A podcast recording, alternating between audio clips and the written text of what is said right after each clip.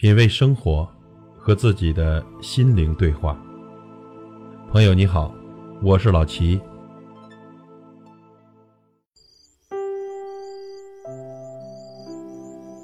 讨好型人格在我们生活中非常的普遍，无论是有成就的人士还是普通人，都会有讨好型人格。讨好型人格啊，对我们最大的影响是无法完全接纳真实的自己。影响我们人格的自我独立，简单说呢，就是活得很累。那么，什么是讨好型人格？讨好型人格具有什么样的特征呢？今天咱们探讨分享一下讨好型人格所具有的五个特征，看看您中枪了吗？第一点，害怕说出自己内心的想法。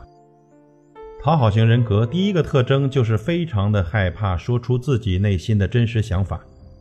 由于觉得自己弱势，一旦说出自己的想法，就会感觉被孤立，担心不被他人接纳，更害怕他人的攻击。所以呢，他们总是把自己最真实的想法藏在心里，而不是完全大胆勇敢地表露出来。第二点，喜欢主动道歉。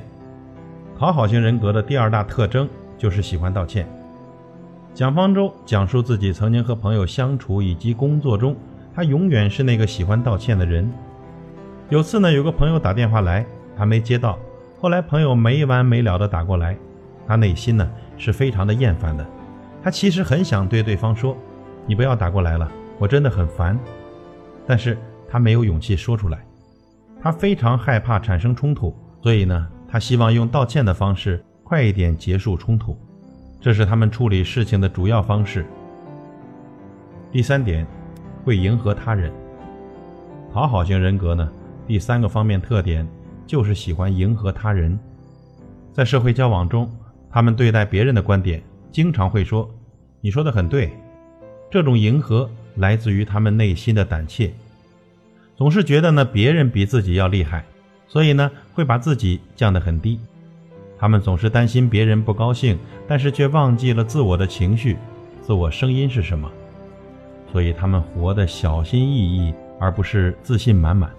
他们在人群中总是显得很不自在。第四点，不懂得如何拒绝。讨好型人格第四个方面特点就是不懂得拒绝。他们因为十分在意自己在他人眼中的评价，他们会把别人的评价放在首要的位置。他们害怕拒绝，其实呢，也是因为担心一旦拒绝他人。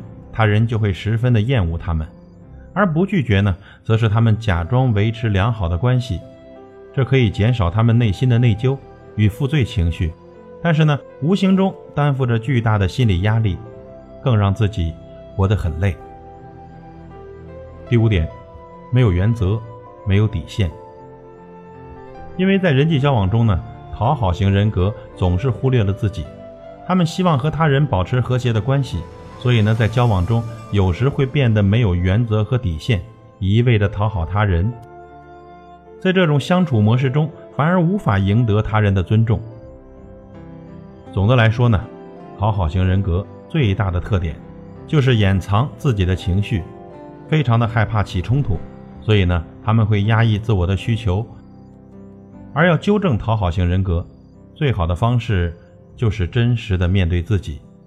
找到一个可以信任的关系，彼此内心非常坦诚地说出自己的想法，你会发现你离真实更进一步，而真实也不会损害你的形象，你就会逐步地从讨好型人格中走出。